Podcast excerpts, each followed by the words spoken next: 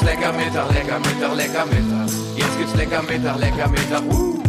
Jetzt gibt's lecker Mittag, lecker Mittag, lecker Mittag. Und alle holen die Töpfe raus. Uh. Hey, hey, ich bin Bosse. Das ist mein Podcast Lecker Mittag. In jeder Folge lade ich mir tolle Leute ein, um mit denen zu quatschen. Aber nicht einfach nur so. Nebenbei wird nämlich geschnippelt, gebrutzelt und gekocht. Am Ende wird das Ganze dann auch noch gegessen. Wenn ihr mitkochen wollt, dann checkt meinen Instagram-Kanal und den Hashtag Leckermittag aus. Dort findet ihr zu jeder Episode Bilder, Videos und ganz wichtig natürlich, das Rezept zum selberkochen und die Zutatenliste. Und jetzt viel Spaß bei Lecker Mittag. Mein heutiger Gast ist der Alleskönner Prinz Pi. Ihr kennt natürlich seine Musik und wart hoffentlich auch schon auf einem seiner krassen Konzerte. Aber wusstet ihr, dass Prinz Porno auch ein echter Gourmet ist? Wir zwei bereiten heute ein köstliches Stück Thunfisch zu mit einer Soße, die ihr garantiert nicht auf chefkoch.de findet. Dazu gibt es Salat, der Gold verdient hätte. Und es gibt Tramezzini. Wie, ihr wisst nicht, was Tramezzini sind? Ich erkläre es euch in der neuen Folge Lecker Mittag mit Prinz Pi. Viel Spaß!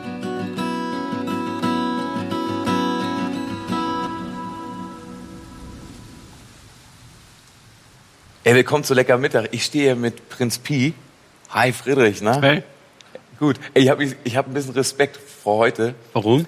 weil ich So glaube... heißt es. Nee, gar nicht. Weil du auf jeden Fall so ein guter Koch bist. Und ich weiß, ich weiß das, obwohl du mich noch nie bekocht hast und wir das eigentlich immer machen wollten. Ja. Dass auf jeden Fall bei dir zu Hause deine Küche ist erstens, glaube ich, wirklich, du guckst dir hier an. Das ist ja eigentlich eine Gourmet-Küche. Habe ich Ja. mir sagen lassen.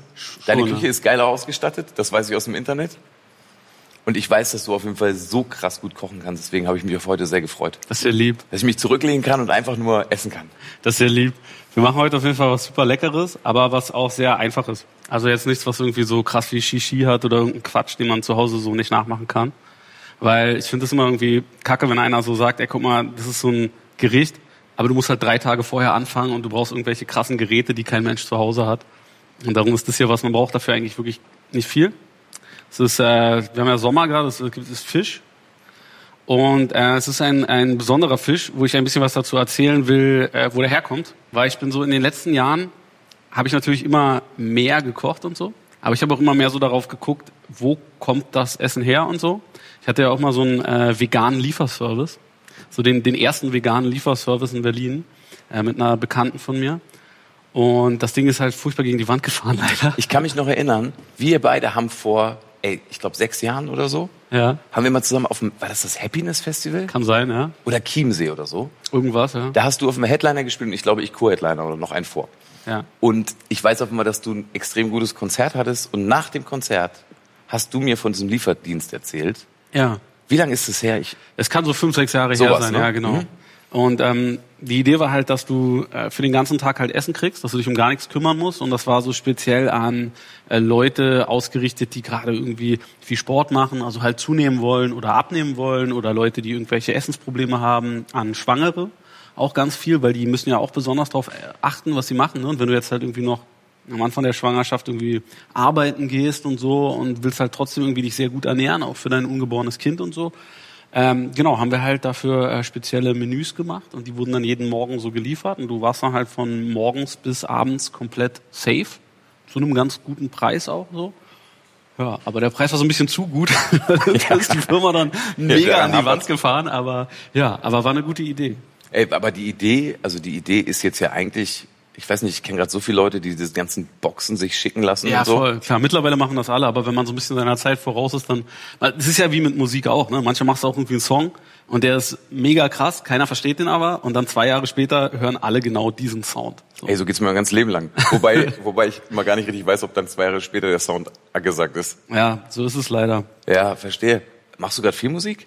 Ich mache gerade ziemlich viel Musik, ja. Ah, geil. Voll. Also ich arbeite am, am, am neuen Album. Ich habe zwei Alben gemacht, die ich komplett verworfen habe, weil ich irgendwie so es noch nie so schwer fand wie jetzt aktuell, das so zu sagen, was ich sagen will.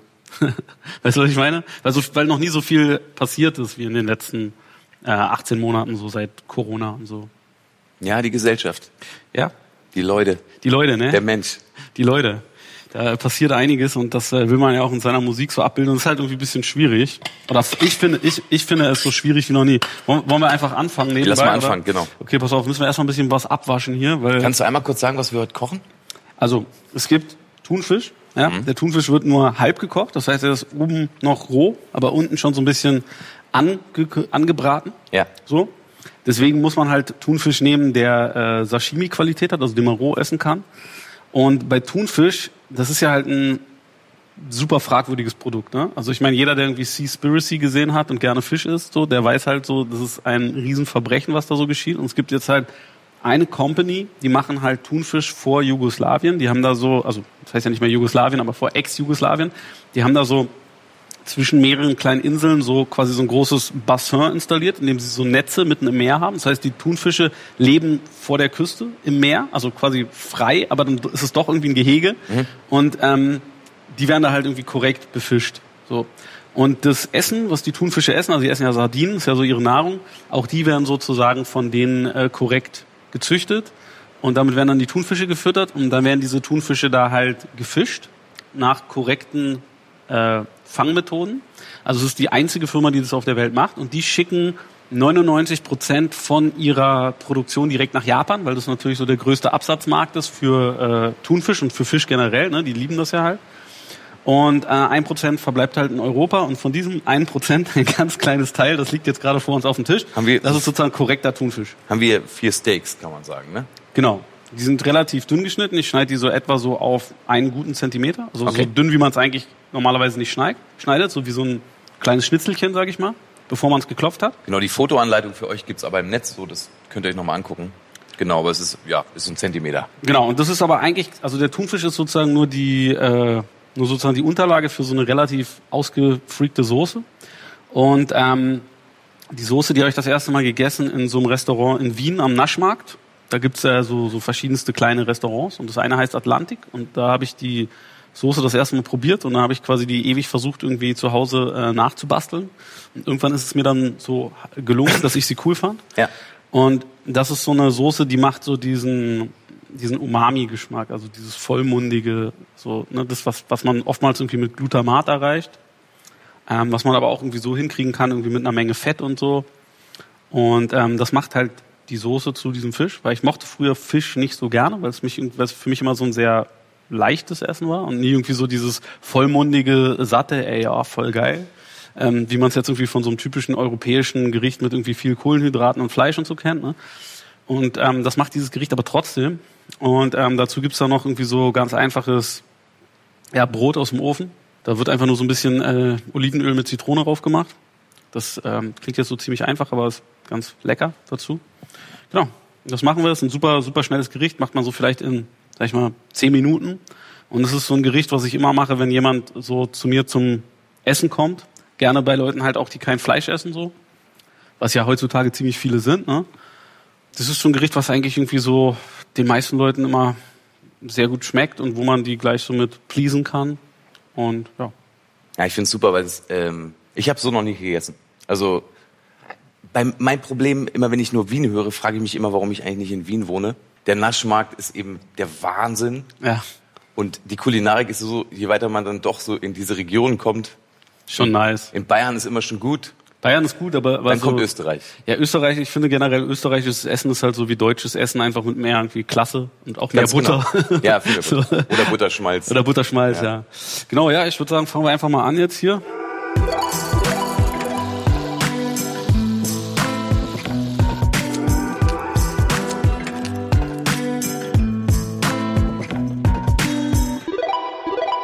Wasch mal ganz kurz hier die Sachen ab.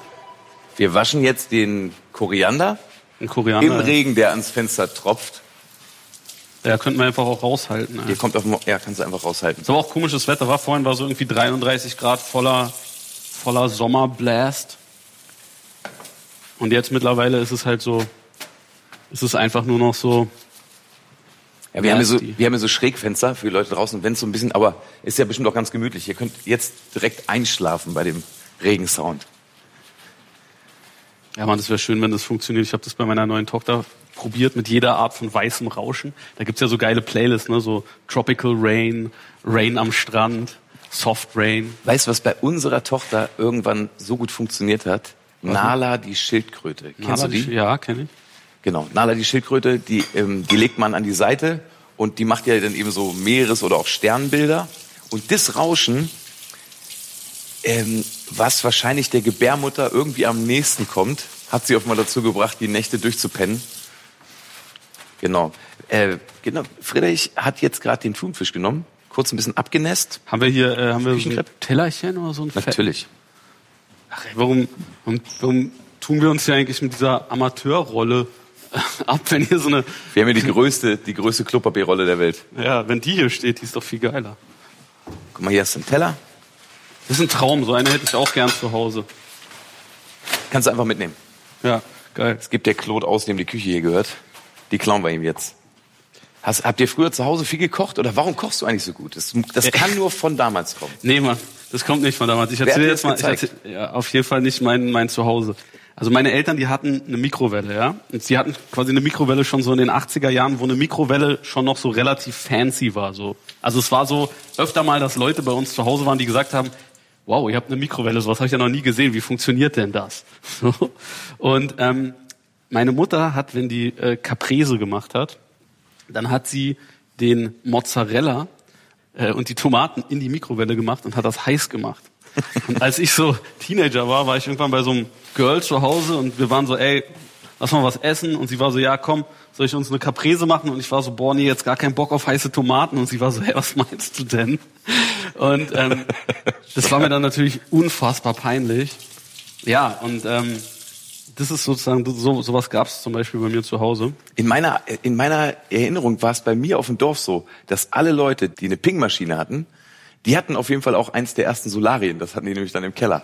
Die haben sich, das war ungefähr so dieselbe Zeit. Technikaffin. Und man halt. wusste, wenn die Leute besonders braun sind und Lederhaut haben oder verbrannt, weil das war offenbar in den Mitte der 80er muss es irgendwann so gewesen sein, da hatten die offenbar auch eine Mikrowelle zu Hause. Genau, damals, damals der Wahnsinn. Aber ich glaube, man kannte damals auch Latte Macchiato noch gar nicht. Nee, Mann, also es ist auf jeden Fall der Cappuccino, den meine Mutter getrunken hat, das war dann so, so, ein, so ein Pulver, was du in eine Tasse gemacht hast und umgerührt hattest. Und dann gab's noch so, eine, so ein zweites Pulver mit so Kakao, den man so rüber machen konnte. So. Das war so, also ich will jetzt nicht total schlecht darüber reden. Meine Mutter hat zum Beispiel ziemlich gut gebacken, aber äh, so sage ich mal, bei uns zu Hause das Essen, das war jetzt nicht so, dass ich das geil fand.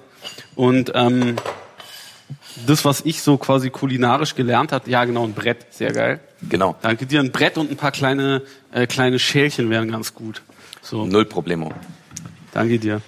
Ey, wir haben jetzt, ähm, wir haben jetzt den Thunfisch gesäubert, kann man so sagen, und Ja, einfach abgewaschen, abgewaschen, abgetr abgetropft, abgetupft. Genau.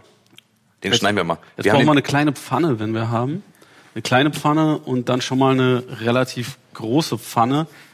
Eine Teppanyaki-Platte haben wir ja hier nicht, wa? Also so eine, ja, die ist okay.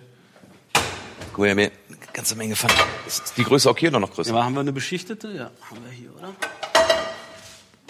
Guck mal, hier habe ich noch ein paar. Und die ist ganz gut, das ist die kleine, die können wir nehmen. So, ich nehme mal hier so ein paar Cashews und röste die. Ja, perfekt. Zu heiß? Nö, ist was okay. Muss einfach nur ein bisschen angeröstet werden. Was ist das Teil hier, ne? Hast du eigentlich Geschwister? Ja, ich habe einen kleinen Bruder, zwei Jahre jünger. Wovon habt ihr euch denn ernährt, so mit, so zwischen, sage ich mal, Caprese, heiße? nee, also meine Mutter hat schon auch irgendwie gekocht und so, aber es gab auf jeden Fall auch so viel Tiefkühlessen, so äh, schon auf jeden Fall auch so Reispfanne, Peter bei Froster und so. Fand ich damals immer richtig geil. Ich fand's auch geil. Wenn der ist so Eismann kam, war es bei uns auf dem Dorf immer das absolute Ding, weil dann gab es immer irgendwas Paniertes. Ja, meine, meine Eltern, die hatten ganz früher hatten die so Bofrost und das hatten sie dann irgendwann nicht mehr. Das war ja in Berlin so, mein Vater, der war Beamter und da gab's so die Berlin-Zulage. Und als die noch da war, haben meine Eltern ganz gut verdient und danach war es dann deutlich weniger. Da musste meine Mutter dann auch noch ähm, arbeiten gehen, das hat sie vorher nicht gemacht. Und ich habe das daran gemerkt, dass es uns wirtschaftlich nicht mehr so gut ging, weil der Bofrostmann nicht mehr kam. Und Bofrost war so ganz geil, die hatten noch ganz geile Eissorten und so und natürlich auch geile so tiefgefrorene Sachen, ne? so ich meine dieses tiefgefrorene Gemüse und so von denen war damals schon so ein bisschen fancy so. Und das gab, kam dann halt irgendwann nicht mehr und ähm, dann habe ich das gemerkt, dass dann halt nur noch so Aldi-Essen gab und so oder Aldi-Joghurt und so. Und es war einfach so, war so eine von den ersten Demarkationslinien, sage ich mal, wo du so gemerkt hast, okay, guck mal, da gibt's halt so die Kids, die haben halt irgendwie die Capri-Sonne oder halt irgendwie den, das originale hohes C oder so mit in der Schule. Und du hast halt die äh, Aldi Orangentrinkpäckchen oder so. Die jetzt ja mitunter teilweise baugleich sind, ja. Aber ähm, es ist so ein Ding, wo man das dann irgendwie so ein bisschen gemerkt hat. So. Friedrich schwenkt hier gerade die Cashewkerne durch die Pfanne. Ja. Die werden ganz sanft angeröstet, ne? Ich habe erst angefangen zu kochen, als ich so 30 war. Also bis Echt? ich ja bis ich 30 war, habe ich wirklich gelebt wie ein äh, naja, ich will jetzt nicht sagen wie ein Penner, aber ich habe halt irgendwie also ich habe mich wirklich richtig günstig und auch schlecht ernährt. Also für mich waren so Tütensuppen, so fertige asiatische Instantsuppen, das war so mein mein Ding, was ich sage ich mal fünf Tage die Woche gegessen habe.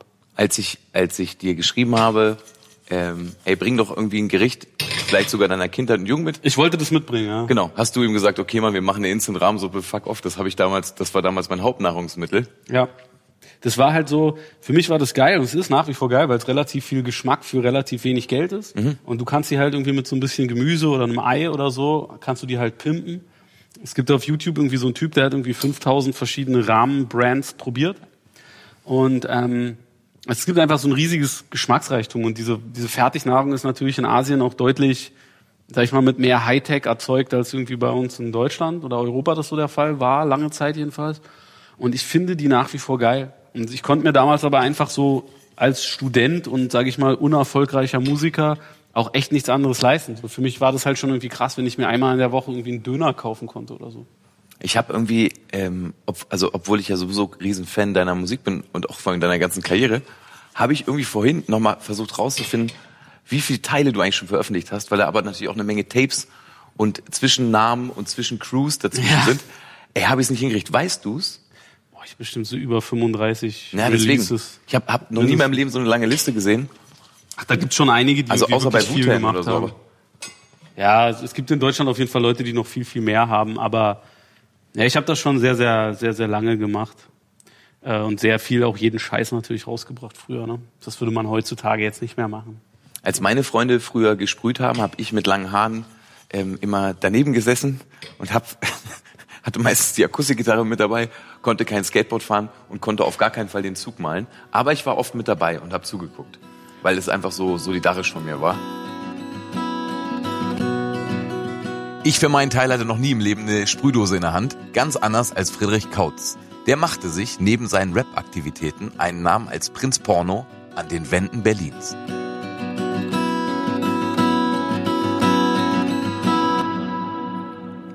Du bist damals als, war das Prinz Porno? Als Porno. Ich Als habe Porno, Porno. gesprüht. Ah, Deswegen genau. habe ich mich dann irgendwann Prinz Porno genannt.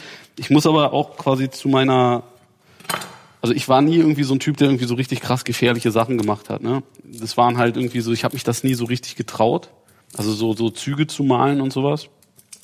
So ein paar habe ich auch gemalt, aber jetzt wirklich nur eine Handvoll so. Und das war halt so etwas, ich habe halt die Leute unwahrscheinlich dafür bewundert, dass die unter so krasser Anspannung, haben wir hier irgendwie so einen Müll? Komm einmal um die Ecke. Ah ja, weißt du was, ich stelle uns mal hier irgendwie so eine, so eine Müllkiste dahin. Bevor du weiterredest, du hast jetzt gerade ganz kurz die Außenteile vom, Das ist ähm, ähm, Zitronengras. genau, Zitronengras. Und das wird da einfach jetzt ganz fein äh, geschnitten. Das bereite ich jetzt hier schon mal so ein bisschen vor. Brauchst, brauchst du ein bisschen mehr Stoff hier auf dem? Nö, nö, das passt so. Genau, die Cashews köcheln in der kleinen Pfanne hinterher. Ich mache da schnell mal ein Foto für euch.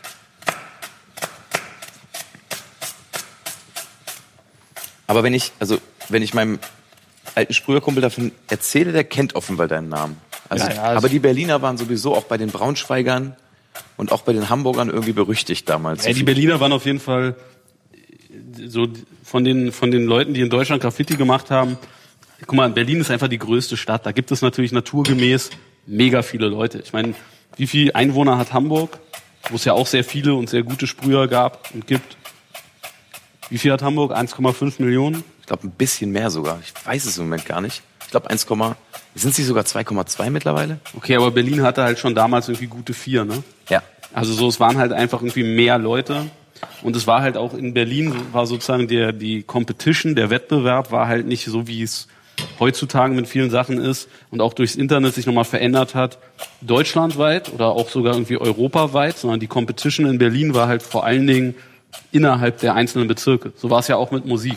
Und du hast halt einfach in Berlin eine ungeheuer hohe und auch natürlich irgendwie krasse äh, lokale Competition gehabt, äh, wo sich die Leute halt versucht haben, irgendwie zu überbieten und halt ähm, besser zu sein als der Bezirk nebenan. Und wo die Leute halt äh, um jeden Platz, an dem man sozusagen malen konnte, also an jeden, um jeden Yard, um jede Hall of Fame und so weiter, halt irgendwie erbittert gekämpft haben, so. Und das ist halt etwas so, dass in, in dem Moment, wo halt irgendwie da so viele Leute auf einem Punkt sind, die irgendwie was ähnliches machen wollen, ist es natürlich anders, als wenn es jetzt so sich krass verteilt. Zum Beispiel im Ruhrpott gab es auch immer eine krasse Szene so, aber es ist einfach irgendwie geografisch über einen viel, viel größeren äh, Bereich verteilt gewesen. Ne? Die Leute haben nicht sozusagen Tür an Tür gewohnt. so. Und kennst du, ey, ganz kurz mal, ne? Es riecht schon ziemlich fantastisch nach, nach Cashews. Kommt ein leichter Popcorn-Geruch rüber. Ja, die müssen einfach nur ganz kurz ein ganz bisschen anrösten. Ja. Und bei all diesen, weißt du, bei all diesen Sachen, die man für diese Soße macht, das ist halt so, du brauchst halt ein ultrascharfes Messer. Das Zitronengras ist eben auch echt heftig zu hacken. Das ist jetzt super, super klein gehackt, ne? Ja, du musst es halt, also eigentlich musst du es mit diesem Messer nicht wirklich hacken. Das macht man nicht, weil hacken ist eher so zerdrücken, weißt du, weil wenn du nur von oben kommst, sondern du willst eigentlich immer schneiden. Also du willst eigentlich immer so eine Bewegung, die auch ein bisschen nach vorne geht, auch wenn die quasi nur relativ klein ist. Und in dem Moment, wo du es schaffst, das halt irgendwie so fein zu schneiden, ohne dass die Flüssigkeit, also der Geschmack, rausgedrückt wird, dann hast du halt quasi den vollen Geschmack. Bei Zitronengras, wie bei so halt voll vielen so ein äh, Gemüsesachen, ist es so, du willst halt die Zellstruktur sozusagen möglichst weit öffnen, damit halt möglichst viel Geschmack rauskommt. Du willst das nicht zerdrücken. So, so ein ganz typisches Ding aus der, sag ich mal, älteren Generation in der deutschen Küche ist halt, wenn die Petersilie hacken, weißt du, mit so einem Wiegemesser, Ja. die wird eigentlich zerdrückt. Danach ist ja das Hackebrett ist ja quasi nass. Darauf ist halt, das, das Zeug ist rausgedrückt, Der schmeckt Geschmack irgendwie- ist, ist auf dem der Brett. Geschmack ist auf dem Brett, der, das schmeckt bitter. Und ähm, wenn du das, das jetzt hier irgendwie versuchst, versuchst es halt irgendwie so zu machen, dass du möglichst wenig das Zeug irgendwie zermatscht, sondern dass es halt, äh, dass der Geschmack. Jetzt sehe ich offenbar gerade zu Hause eine Menge Leute, die ganz viel Matsch auf dem Brett haben, weil das Messer nicht scharf genug ist. Aber ist Ja. nicht so schlimm. Das ist Ein nicht bisschen so. Geschmack wird schon rüberkommen. So, das reicht jetzt hier, das ist jetzt so ein ganz bisschen angebräunt, ne? Wen kennst du von damals? Also, wen kennst du schon? Welches Jahr war das? Also zum, zum Beispiel Flair und ich, wir kennen uns schon seitdem ich so 16 bin und er war damals, ich glaube, er ist, glaub, er ist zwei oder drei Jahre jünger als ich. Äh, musste dann so 14, 15 oder so gewesen sein. Ja, und ich war dann vielleicht 17, keine Ahnung, so etwa, ja. Also wir kennen, ich kenne viele Leute von damals, so weißt du, viele haben halt irgendwie damit angefangen und in Berlin war halt so, wenn du Hip-Hop machen wolltest, dann war halt Graffiti war halt das coolste, was du machen konntest. Weil die Graffiti-Typen, die waren so, also natürlich die, die, was liegt ja in der Natur der Sache. Sozusagen die Leute, die am nächsten irgendwo in der Kriminalität standen. Also du hast einerseits halt sozusagen die Beschaffungskriminalität der Dosen an sich. Dann musst du halt irgendwie, geht schon, geht schon, dann musst du halt irgendwie äh, irgendwo einbrechen, wenn du halt irgendwie sprühen willst. Wenn wir hier den Koriander schneiden, übrigens nehmen wir auch quasi die, also wir, wir schneiden sozusagen die, den unteren Teil, den Strunk, den Stiel, den schneiden wir auch teilweise mit. Nicht, den, nicht die untersten drei, vier Zentimeter, aber trotzdem das, was oben ist, nehmen wir auch. Nicht nur einfach nur die Blätter. Also es wird quasi so geschnitten, wie man normalerweise bei uns Schnittlauch schneidet. Und wenn man die, wenn man die Blätter schneidet, dann ist es hier gar nicht mal so krass wichtig, dass man die so ultra fein hackt, wie man beispielsweise jetzt Petersilie oder so für so ein Tabuli hackt, sondern es geht einfach nur darum, dass man die irgendwie so ein bisschen so klein kriegt, damit die sich dann später in der Soße besser vermengen, weißt du, dass die, dass die ein bisschen kleinteiliger sind. Aber Wird der Koreaner später mit verquirlt? der wird mit verquirlt, aber nicht Okay. mit der nicht mit der Maschine, sondern er wird sozusagen reingerührt. Also Okay. das ist so eine so eine Soße, die besteht halt irgendwie aus sozusagen trockenen Komponenten und dann halt aus Komponenten, die halt flüssig sind. Koreaner ist sehr, sehr gut gehackt. Hashtag geschnitten. Und warst du ein Perfekt, also warst du Perfektionist auch schon als Sprüher? Ja, voll. Deswegen war auch so quasi dieses illegale Nachtsmalen bei wenig Licht und immer unter Adrenalin und Anspannung war jetzt auch für mich überhaupt nichts im Sinne von dem Ergebnis, was dann am Ende rauskommt. Weil man muss ja sagen, ne, also das haben sich vielleicht einige auch schon gedacht, wir sind befreundet. Und ich habe mich so ein paar Male gewundert, gerade als wir uns kennengelernt haben. Ich kann mich noch an eine Szene erinnern. Ich weiß nicht richtig, ob die Geschichte noch so richtig ist, weil es auch schon ein paar Jahre her ist. Aber ich erinnere mich auf jeden Fall, ich wollte, glaube ich, mit meinen Geschwistern zusammen eine Uhr kaufen für meinen Vater. Und ich habe dir das, glaube ich, im Nebensatz nur so gesagt.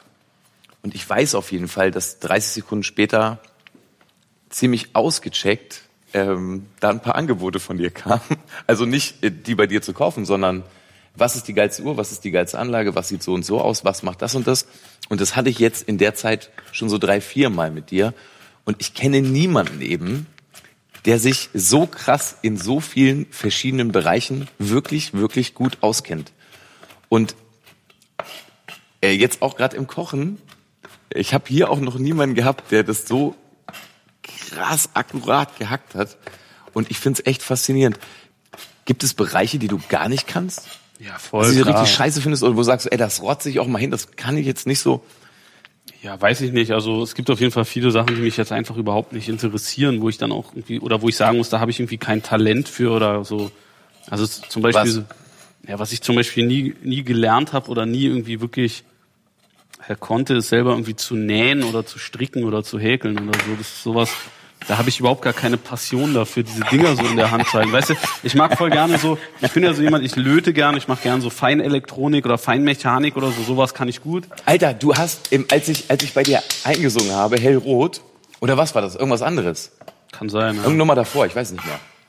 Da gehe ich in dein Studio und du sagst mir, ja, also alle Sachen, die hier stehen, ganzen Kompressionen, so, das habe ich alles selber gebaut. Ich so, willst du mich verarschen? Auch das noch. Haben wir, äh, haben wir hier so ein so Backblech oder so? Natürlich. Damit wir hier ein bisschen was, äh, was anbraten können im Ofen. Mach mal 180. Jetzt hast, jetzt hast du gerade das Brot. Ich habe das in appetitliche Dreiecke geschnitten. Das hat kein, es hat keinerlei äh, Geil aus. Was ist das genau? Was ist das genau für ein Brot? äh, Tramezzini, also halt irgendwie italienisches äh, Weißbrot. Kannst du so Sandwiches mitmachen. Halt einfach Weizenbrot. Das ist einfach, sagen wir mal so, es ist einfach nur Zucker. So. Aber es ist ein krasses Brot, vor allem finde ich ähm, die Konsistenz ist eben Wahnsinn. Voll. Jetzt mache ich hier so ein, so ein Öl rauf, das ist so, das ist so äh, Olivenöl mit so ein bisschen Zitrone drin. Also beziehungsweise halt mit Zitronenzest und mit dem Öl aus der Zitrone. Und jetzt brauchen wir ein bisschen Pfeffer. Das ist der hier. Ja, perfekt. Aber ist da überhaupt, ist da schwarzer drin oder ist das weißer? Ja, ich glaube, es ist schwarzer. Mal, Bisschen weißer vielleicht. aber- ja, nee, ist schwarzer. Ja, aber um deine Frage von vorhin zu beantworten, Stricken? wa warum, warum ich mich so für Kochen interessiere und da drin so eine Passion entwickelt habe, das kam bei mir erst relativ spät. Für mich war das so, für mich war Essen sozusagen das, das Wichtigste, was für mich mit Erfolg sozusagen einherging. Oder sage ich mal Anerkennung für, für, für die Sachen, die man macht. Für mich war das immer so, ich habe mein, mein Geld, was ich verdient habe, ich immer sofort verfressen. Weil das war, war immer das, was mich am meisten äh, interessiert hat. Irgendwas mal zu probieren, was ich vorher noch nicht probiert habe oder so. Irgendeine Art von Fleisch oder irgendeine Muschel oder irgendein Gemüse oder was auch immer, so weißt du. Irgendein Restaurant, irgendeine Küche kennenzulernen oder sowas. Und wenn ich äh, irgendwo, in, äh, sag ich mal, wegfahre, dann gebe ich auf jeden Fall immer mega viel Geld für das Essen da vor Ort aus. Wir ballern das Brot jetzt dem Olivenöl, mit dem Pfeffer. Hast du es auch gesalzen? Nee, nur ein bisschen Pfeffer drauf, bisschen von diesem Olivenöl. So wollen wir mal gucken, dass das so Wie viel Grad hat der Ofen? 180. Hauen wir da mal rein. Der ist auf 180, du. So, jetzt machen wir hier die eigentliche Soße.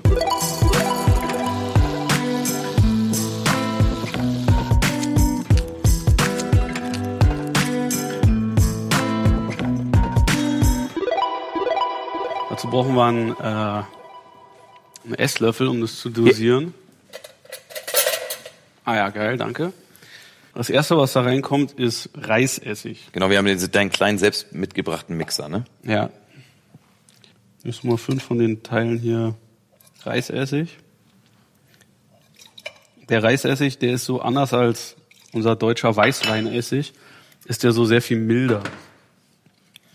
Und der macht halt so dieses sehr vollmundige. Das hier ist jetzt Mirin, das ist ein Reiswein, also der ist so ziemlich süß, hat viel Zucker. Da gibt es halt auch in Japan natürlich sehr viele unterschiedliche Brands, die dann so eigene Geschmacksrichtungen haben. Aber den, den ich benutze, ist immer der von diesem mit dem 100 Prozent drauf. Ich weiß nicht, Das ist auch genau richtig. Unter 100 Prozent geht nichts. Zwei Esslöffel, ne? Genau, dann nehmen wir, nehmen wir einen Esslöffel Sesamöl, also geröstetes Sesamöl. Wenn man so geröstetes Sesamöl irgendwo schmeckt, dann schmeckt es immer schon so quasi, sage ich mal, für einen äh, europäisch erzogenen Gaumen äh, so ein bisschen nach Asien. Ja. So. Dann nehmen wir hier von dem, das ist äh, quasi Hühnerfond, nehmen wir davon zwei Esslöffel, aber es ist Konzentrat, also es ist ziemlich, ziemlich, ziemlich salzig, aber auch ziemlich vollmundig. Man kann natürlich irgendwie, wenn man jetzt Vegetarier ist oder man halt irgendwie kein Fleisch isst, kann es natürlich auch irgendwie äh, Pilzfond oder sowas nehmen. Aber das schmeckt natürlich dann schon deutlich anders. Dann nehmen wir hier so eine geile Sojasauce, aber man kann natürlich auch jede x-beliebige Sojasauce nehmen. Nehmen einfach nur ein bisschen, ist nur fürs Salz.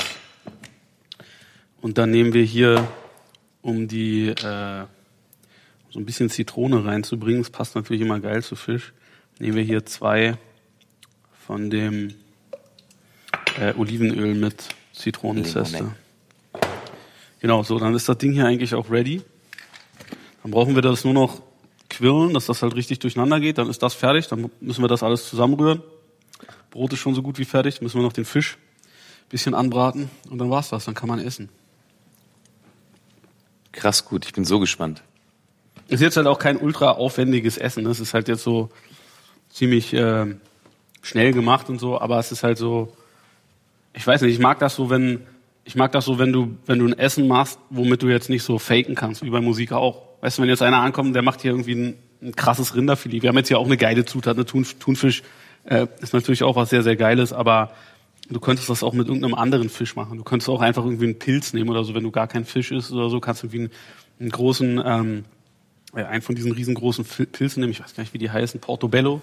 Portobello-Pilze oder so könntest du jetzt auch irgendwie nehmen. Oder was weiß ich, irgendwie so ein Selleriefilet, was sich manche Leute reinziehen. So der, der Effekt von dieser Soße, der funktioniert eigentlich mit allem. Ich glaube, was ganz interessant ist, also das Interessante ist offenbar definitiv die Soße und ich glaube sogar die Zutaten, aus der die Soße gemacht sind. Ich würde die, glaube ich, später alle nochmal einzeln abfotografieren, Ja. weil ich glaube, das ist ganz geil, gerade das geröstete Sesamöl und so. Das sind, glaube ich, Sachen, da kann man sich später an anderen Wochenenden auch nochmal, hat man viel Freude mit, sag Ja. ich mal. Also es geht halt bei der Soße wirklich darum, so was richtig krass Ausgewogenes zu haben, was halt irgendwie für jemand, der jetzt, keine Ahnung, sage ich mal, wenn du so ein, so ein Gericht isst, dann erwartest du ja halt gerade jetzt so in, in Europa immer so eine ganz klare Geschmacksrichtung. Du erwartest halt irgendwie Fleisch, braune Soße, dann so Kartoffeln, am besten so als Kartoffelgratin, noch mit Sahne drin oder so, ne? Und dann ist halt irgendwie so klar, das eine ist einfach so vollmundig und mild, das andere ist halt irgendwie so ein bisschen salzig und ähm, fleischig, so im weitesten Sinne. Und das Fleisch muss halt irgendwie möglichst saftig sein, weich, auf gar keinen Fall irgendwie trocken und halt irgendwie vielleicht noch so Röstaromen drin, wenn, wenn du jetzt so jemand bist, der gerne gegrillt ist und so. Und hier ist es aber halt so, in dieser Soße ist natürlich eine ganz andere Welt an sag ich mal, Taste drin. Du hast halt irgendwie, du hast halt sowas sehr, sehr vollmundiges, was halt einerseits entsteht aus der, aus der Sojasauce, dann halt irgendwie aus dem, aus dem Essig, aus dem, aus der Hühnerbrühe oder halt der anderen Brühe, die auch immer du da drin hast. Dann hast du halt irgendwie sowas total Frisches durch den Koriander und das Zitronengras. Schmeckt ja sehr, ja, fresh. Du hast so sowas leicht crispiges und geröstetes von den Cashewnüssen, die ja auch ganz anders schmecken, wenn man die röstet, als wenn man die so isst. Ich habe gerade schon mal eine nochmal so genascht. Ich liebe eben Cashews, aber es ist eben schon krass, was so ein bisschen Salz und ein bisschen Röststoffe ausmachen können. Voll. Ich finde es bei Haselnüssen noch viel extremer. So geröstete Haselnüsse schmecken so krass und normale Haselnüsse schmecken immer so ein bisschen ranzig und nie so richtig geil. Ja, ich glaube, das dauert hier tatsächlich noch ein bisschen. Also wir können es auch noch ein bisschen höher drehen. Mhm. Bevor ich, bevor ich jetzt gleich noch ganz viele Fragen habe zu all den anderen Sachen, die du noch machst, ne? Wann hast du eigentlich überhaupt dein letztes Konzert gespielt? Oh, schon Ewigkeiten her, zwei Jahre. Jetzt spiele ich mein nächstes Konzert am Freitag, nee, Samstag. Okay, verstehe. Also bei mir war das so, ich habe irgendwie eine, die Festivalsaison 2019 hatte ich ausgesetzt, weil ich da so, weil meine Live-Agentur einfach kein, oder meine damalige Live-Agentur, da gab es einfach irgendwie kein einziges Booking und ich war dann so, okay, können wir mal machen. Wir waren jetzt irgendwie zehn Jahre gefühlt jede Saison auf Tour, machen wir halt mal irgendwie eine Saison nix. Ja. Das war gar nicht so schlecht der Plan und dann 2020 war halt Corona. Wie, ähm, wie, wie hast du das verkraftet? Also ich, also gar nicht Corona, sondern ähm, sagen wir mal diese Konzertpause. Nicht gut. Für mich ziemlich scheiße, ehrlich gesagt. Weiß nicht, wie es für dich ist, aber ich finde, man schwebt so ein bisschen im luftleeren Raum. Man hat halt irgendwie so das Gefühl, wo sind die Leute, die einen mögen? So, wo stehst du mit, deinen, mit deiner Community? So, weil wenn du eine enge Bindung hast zu deinen Hörern und deinen Fans und du siehst die einfach die ganze Zeit nicht, ist total beschissen, finde ich. Ja, ne? Also du hast halt so auf diese Sachen, die irgendwie so im Internet passieren, so speziell so auf den sozialen Medien, so da gebe ich halt irgendwie so überhaupt nichts mehr drauf. Ich finde halt so, die sind so entweder so ultra krass positiv oder ultra krass negativ, gefühlt, aber nie wirklich was, womit du arbeiten kannst, worauf du dich verlassen kannst. Und wenn du so ein Konzert gespielt hast und du triffst halt danach ein paar Leute, dann hast du schon eher irgendwie so ein Gefühl, dass Leute sagen so, ja, war ganz geil, war gut, aber war nicht so gut, wie es schon mal war. Oder ey, war der beste Auftritt, den ich von dir gesehen habe, war schon dreimal da. Oder, verstehst du, du hast halt irgendwie so differenzierte Meinungen, die jetzt nicht irgendwie so in Form von so einem ein- bis zweizeiligen Kommentar gegeben werden. Ja, und du hast vor allem, du hast vor allem Menschen vor dir. Also was mir bei dir zum Beispiel aufgefallen ist, auch damals auf diesem Happiness Festival, Ja. oder es war Chiemsee, wie gesagt, ich weiß es nicht. Aber auch ansonsten haben wir schon ein paar Mal auch bei dir mitgesungen und so, dass es schon faszinierend ist, wie ich den Leuten, soweit ich das dann so deuten konnte, ansehen kann, dass die, wenn die damit, also wenn die damit das alles verbinden, Ja. und dir das dann weitergeben. Und das war meiner Meinung nach, habe ich dann ein paar Leute gesehen, wo ich dachte, Mann, du hattest echt keine einfache Zeit. Ja. Der Typ hat dir geholfen und jetzt gerade geht's dir aber besser und du schreist es aber gerade noch mal so raus. ja, voll geil. Genau, das ist, das fühlt sich natürlich super lebendig an und äh, genau, das, ich warte mal, wo haben wir denn, wo habe ich dich denn gesehen? Im Docks zum Beispiel in Hamburg. Zum Beispiel, ja. hatte ich das. Da gucke ich mir dann so ein paar Girls und ein paar Boys an, die hier stehen, und denke, alter Schwede, das ist gerade echt krass, weil die die Personen davor, die ich da gerade halb heulend sehe und schreien, die verbinden eben einfach so viel damit. Und das ist sicherlich was anderes, als einen Dreizeiler auf Insta zu bekommen. Ja, und das Ding ist halt so, du, du hast aber halt auch irgendwie bei, bei Instagram und so, weißt du, es ist mittlerweile so, du hast so bestimmte Zahlen, ja. Du hast halt irgendwie deine Follower und dann hast du so das Gefühl, okay, ich poste jetzt hier irgendwie, mein neues Album kommt und dann von, bei mir sind es irgendwie äh, 145.000 gerade so, dann posten, dann hast du irgendwie 1000 Leute, die es liken. Du hast das Gefühl, wieso interessiert es nicht mal ein Prozent von den Leuten, die mir folgen, sozusagen, dass ich da jetzt irgendwie zwei Jahre an so einem Album gemacht habe, weil die folgen mir ja alle anscheinend wegen meiner Musik. Also ich dachte eigentlich, das interessiert die dann alle schon so überwiegend. Und dann ist halt so das Ding, diese diese äh, diese Plattformen, die lassen ja aber nicht jede Information, die du rausgibst, sozusagen auch an alle Leute raus. Ne? Also das kriegt dann ja nur ein, ein Bruchteil von den Leuten sozusagen auch wirklich das mit, wenn du etwas postest. So. Und das ist so etwas, das finde ich dieses, das verändert irgendwie aber deine Wahrheit. Das ist so wie, als wenn ich jetzt hier in dem Raum stehe und ich sage irgendwie was und das Gefühl hat es aber nur einer von 20 Leuten gehört. So, das ist einfach irgendwie ein komisches Gefühl, finde ich. Und das ist das, was das, finde ich, diese sozialen Medien eh mit einem machen. Das verändert so deine Wahrnehmung, ob das, was du sagst, äh, gehört wird. Und wie das dann auch irgendwie bewertet wird. Und das finde ich irgendwie ziemlich äh, toxisch, um mal diesen Begriff zu nehmen. So. Zieh dich das runter? Voll. Wie oft, wie oft musst du dann ausmachen? Ist das der Trick? Also Ich muss voll oft ausmachen, weil also ich, es ist so ähm, jetzt mal gar nicht mal unbedingt nur bei meinen eigenen Sachen, auch wenn ich so andere Diskussionen im Internet mir angucke. So ich, ist, ich finde es einfach krass, was für ein Hass im Internet herrscht. Und ich meine das jetzt gar nicht mal unbedingt bei wirklichen krassen Themen. Weißt du, früher gab es halt irgendwie so äh, politische Themen oder so, wo du dann gesagt hast, okay, klar, die Leute diskutieren jetzt richtig hasserfüllt äh, miteinander und so. Oder meinetwegen noch irgendwie bei religiösen Themen oder sowas, ja. Aber heutzutage ist es so gefühlt bei allen Themen. Selbst wenn es irgendwie in einem Forum ist, wo es um sowas har- harmloses geht wie Katzenliebhaber, ja. So, das ist so, es ist völlig irrsinnig. Es gibt zum Beispiel irgendwie so äh, Leute, die sind einfach so Haustierhasser, also so, so irgendwie so Hundehasser oder Katzenhasser.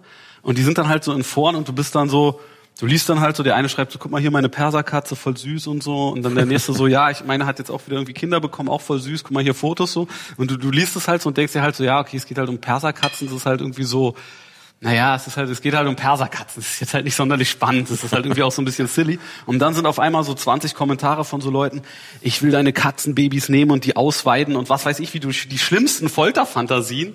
Und du liest das halt so und denkst dir so, was zur Hölle ist mit euch los? Seid ihr irre? So? Ich meine, was, was, was geht in dem Kopf von den Leuten vor, dass die in, bei solchen ganz harmlosen Themen so ausklinken? Und das ist dann ja bei, das ist dann ja bei anderen Sachen noch viel schlimmer. Perserkatzen.de zuerst auf jeden Fall ähm, mit Katzen Mordung gedroht und danach aber auch noch direkt von rechts unterwandert. So etwa, ja. und zu eigen gemacht. Ja, ja. Ja, ich verstehe schon. Also ich, mich, mich nervt diese, diese, ähm, diese Online-Welt total. Ich, zum Beispiel finde ich das Twitter, was ich früher sehr gerne mochte. Ich fand Twitter war irgendwie so ein bisschen so Wortwitz, geistreich, keine Bilder, nur Text. Und ich finde mittlerweile ist Twitter halt irgendwie nur noch Trollen und ähm, Bashen. Bashen und halt auch irgendwie so 20.000 Bot-Accounts. So. Wo du so das Gefühl hast, es ist so, Ah, ich weiß nicht, es ist einfach irgendwie eine, es fühlt sich nicht gesund an.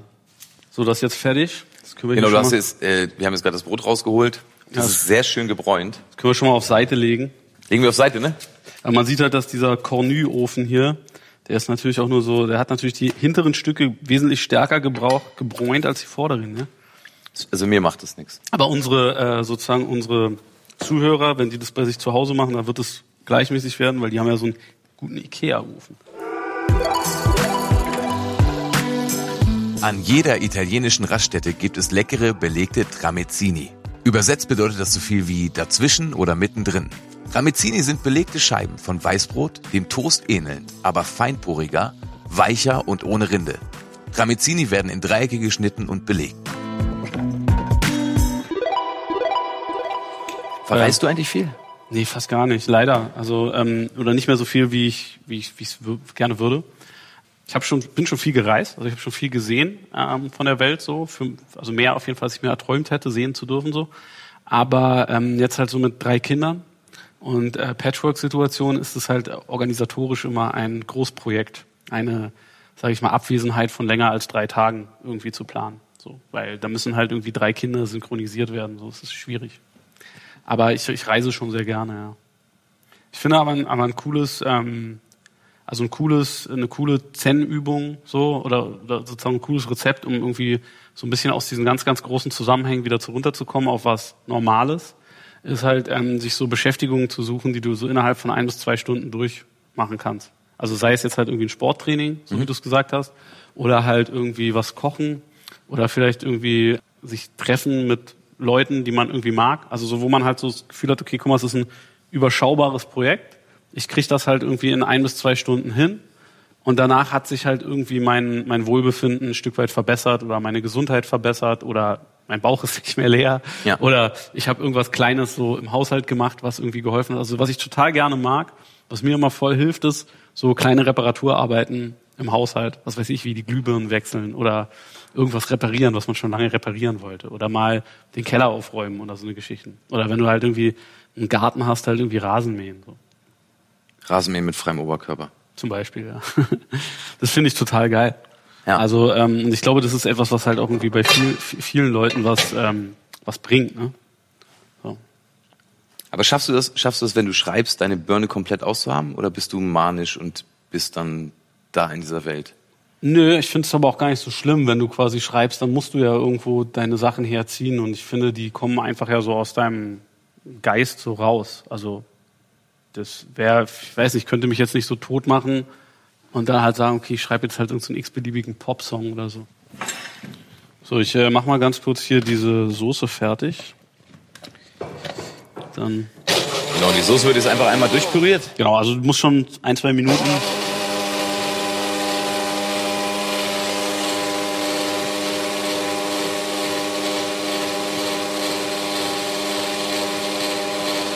Ich suche derweil mal nach dem Wende.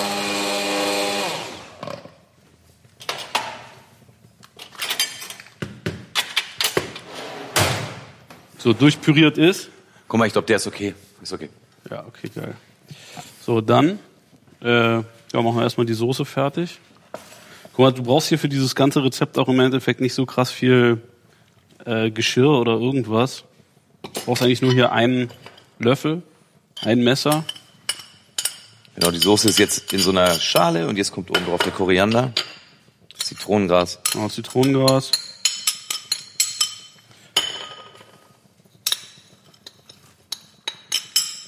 Und dann hatte ich doch noch in weiser Voraussicht hier eine Jalapeno bereitgelegt. Von der mache ich mal so ein paar Slices für die Optik und falls man es ein bisschen scharf mag. So, jetzt machen wir das hier ganz kurz fertig. Ah, es sieht super aus. Du kannst das natürlich hier voll geil von der Seite sehen, ne? wie weit es sozusagen durchbrät.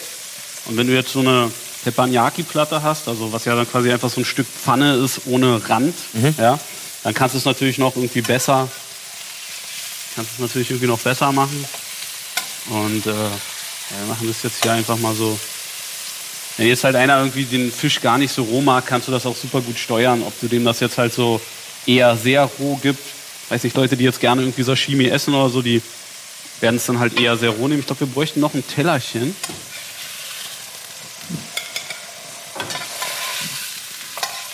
Echt so ganz, ganz schnell einmal angebraten, ne? Ganz, ganz schnell. Je nachdem, wie heiß die Platte ist, nicht mal eine Minute. Genau, flank einfach rein, die Teile. Fällt komplett auseinander, warte mal. Ist egal.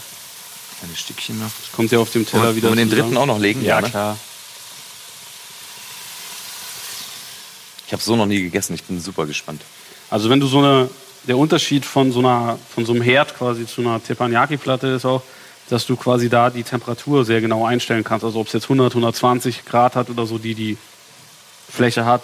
Und dann kannst du es natürlich genauer machen als bei einer Pfanne, wo du halt weißt, ist halt heiß oder super heiß oder medium heiß. Aber du kannst ja hier nicht ein, mit einem Thermometer quasi eine perfekte Temperatur sozusagen für dich vorgeben. So. Wenn du, de, wenn du die Pfanne richtig krass heiß machst, dann kannst du unten eher noch so eine Kruste hinmachen. Wenn du jetzt ein Stück Thunfisch nimmst oder ein Stück Fisch nimmst, was sehr viel Fett hat, dann steht das natürlich auch leichter, leichter so eine karamellisierte Kruste. Das ist jetzt quasi hier ein, ein Filet. Das heißt irgendwie ähm, davon, da, da ist einfach kaum Fett dran. Und bei Thunfisch gibt's aber viele Cuts, die, sage ich mal, eigentlich relativ viel Fett haben. So zum Beispiel der Bauch. Und da ähm, kommt dann halt auch schneller irgendwie noch so eine kleine crispy Kruste. Aber du willst ja halt, dass es unten ein bisschen quasi Röstaromen hat und dass es oben eigentlich Roh ist. roh ist. Genau. So wie wir es jetzt hier gemacht haben, ist es, glaube ich, ziemlich gut.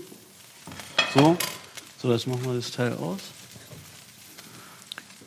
Du hast ja, also wie viele Firmen hast du insgesamt? 100? Nein. Gerade aktuell äh, nur Musst du auch nicht sagen. Musst nicht sagen. Aber ich wundere, ich wundere mich immer noch, ne? Weil ich auch weiß, dass du, so- dass du so gern liest und, und so belesen bist, dass du irgendwie Texte für andere schreibst, dass du eigene Songs machst, dass du ganz schön viel Kinder gezeugt hast, dass du ziemlich gerne kochst und einen eigenen Kochblog hast. Den muss Ja. man sich einfach mal angucken. Ich durfte letztens, darf ich das schon erzählen? Hier, der kommt, der, das kommt noch raus, ja. Aber kannst du gerne schon erzählen, ja. Aber du hast mir letztens, also du hast mir letztens mal so zum Angucken mal so eine kleine, so ein Trailer kann man sagen geschickt und es Ja, waren schon so ein, genau. zwei Folgen und ich fand's richtig, richtig gut. Danke. Und es erstmal, also heute ist hier auch High Class, sonst ist bei mir eher auch so ein bisschen äh, ähm, gut bürgerliche Küche hier und da. ist bei dir auch so gewesen, aber es war schon super interessant. So, guck mal, das jetzt für dich. Alter, das schön. sieht richtig gut aus. Genau, ähm, nur ganz kurz, gleich stelle ich dir noch die Frage. Wir haben jetzt den, die angebratene Seite nach unten gelegt, in die Soße. Die Ja. Soße schwimmt quasi, also der Thunfisch schwimmt so ein bisschen in der Soße. Oben ist die Rohseite, auf die rohe Seite oben drauf kann man sagen, das Pesto. Ja.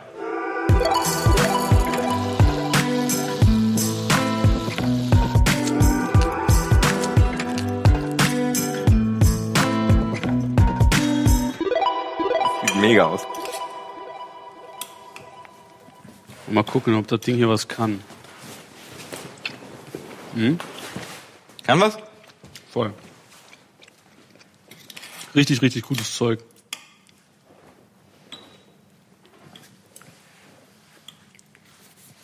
Krasser Typ, ich muss es sofort nachkochen. So, ich probiere es auch mal.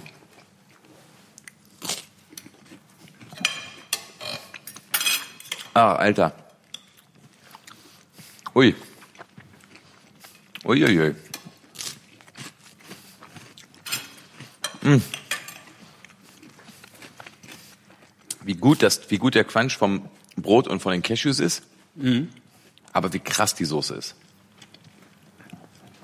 I hope so.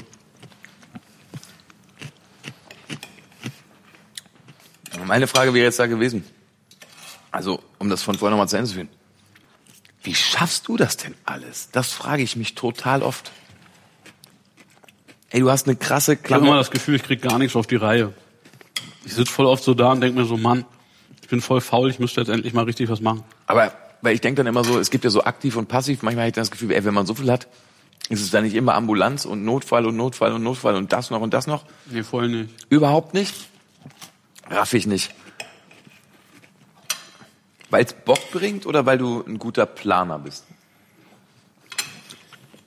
Ich weiß nicht. Ich glaube, es ist einfach so, es gibt halt Leute, die verkomplizieren alles und brauchen Ewigkeiten. Und es gibt halt so Leute, die sind so in dem, was sie machen, so relativ zielorientiert und effizient. Weißt du, mh, viele Leute, die verbringen ja sehr, sehr viel Zeit damit, irgendwie Dinge zu planen und vorher genau auszuchecken. Und dann am Ende haben sie dann doch irgendwie Angst, es zu machen oder es klappt nicht oder was weiß ich. Es gibt dann auch so Leute, die, die fangen erstmal so ein bisschen an und im Prozess dann optimieren sie halt noch so ein bisschen. Und ich bin eher so, so jemand. Ich glaube, das ist so der Unterschied zu vielen Leuten. Weil du Sachen machst. Ja. Ja. Das ist krass. Weil du hast vorhin, hast du mir so einen Katalog gezeigt. Was ist das da mit dem Holz? Ja, wir machen so Möbel und Häuser aus Holz. Also aus natürlich nachhaltig geforstetem Holz. Es ist ja so ein großes so, Klimakatastrophe ist halt so das große Thema. Ne? Es wird halt so dieses Jahrhundert bestimmen. Und ähm, man fragt sich halt, was kann man tun, um halt dieses Ziel zu erreichen. Und es ist ja so, dass halt 70 Prozent der CO2-Ausstöße halt bei uns in den Erste Weltländern kommen halt durch Emissionen aus Gebäuden. Und nicht unbedingt jetzt aus Vehikeln, mit denen wir rumfahren.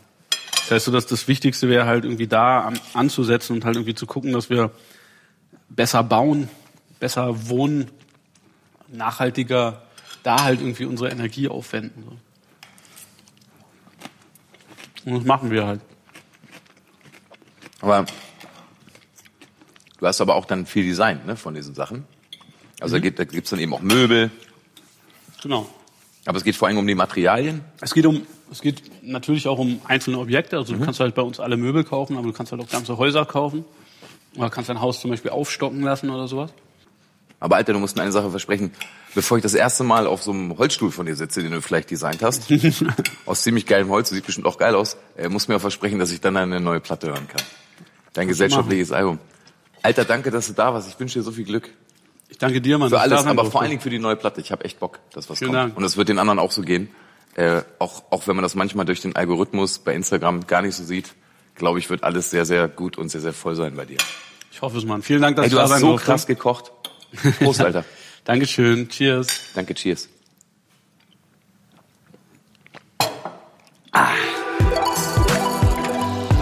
Das war Lecker Mittag mit mir, Bosse, produziert von Pool Artists. Wenn ihr mehr Infos zum Podcast, Bilder und Videos von den Aufnahmen und die verschiedenen Rezepte mit Zutatenliste wollt, dann besucht doch einfach meinen Instagram-Kanal und unter Hashtag Lecker Mittag könnt ihr natürlich eure eigenen Kochversuche mit mir teilen. Ich freue mich.